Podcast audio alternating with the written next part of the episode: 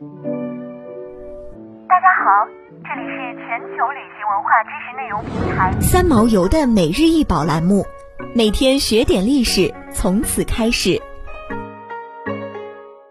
西周四耳牛首乳钉纹簋，高二十三点五厘米，宽三十六点五厘米。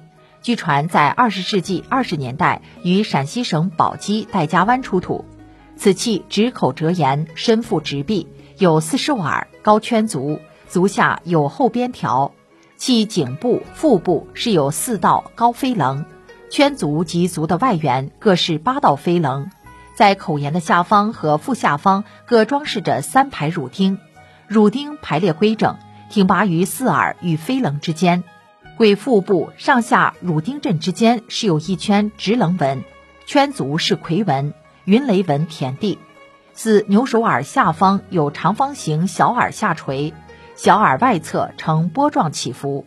似牛首耳的上方为排状式，在排的正面有两道凸起的飞棱，飞棱之间是有一突出的小牛首，在排的背面也是有一小牛首，与对面的牛首隔檐相望。牌的下部为牛首浮雕装饰，在牛首浮雕的下面又一小牛首浮雕，在下垂的小耳两侧面也各是有一小牛首的造型。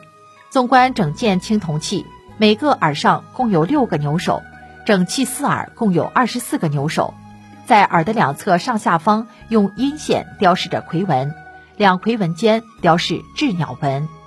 整器造型庄重，装饰典雅。铸造精湛，尤其是以叠床架屋的手法，将牛首的浮雕层层饰出。这种装饰的手法是极其少见的。再加上尖而耀眼的棘刺状乳钉纹的装饰，更显示出了此簋的美观大方。簋是用来盛放黍稷稻粮等谷类主食的器皿，造型很像现在用的大碗，浅的则像水盆。簋大多有圈足，有双耳簋。三耳簋、四耳簋，也有少数为无耳簋。簋是很重要的礼器。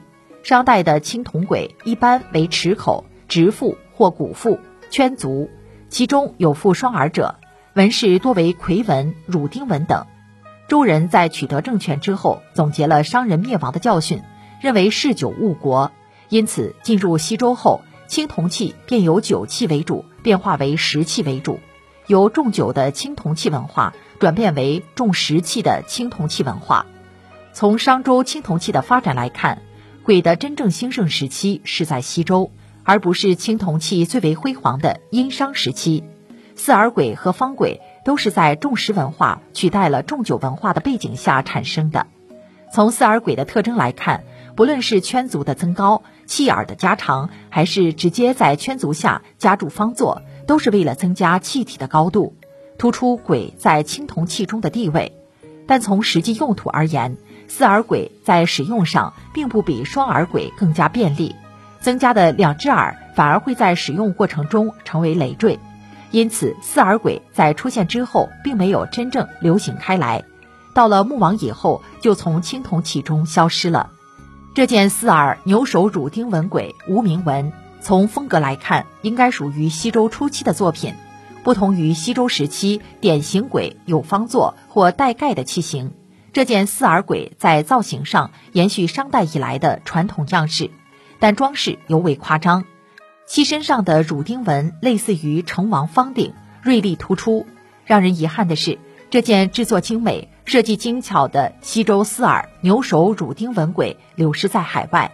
现收藏在美国弗利尔美术馆，类似的鬼过去仅存世两件，除了美国弗利尔美术馆收藏的这件，另一件收藏在我国的宝鸡青铜器博物院。想要鉴赏国宝高清大图，欢迎下载三毛游 App，更多宝贝等着您。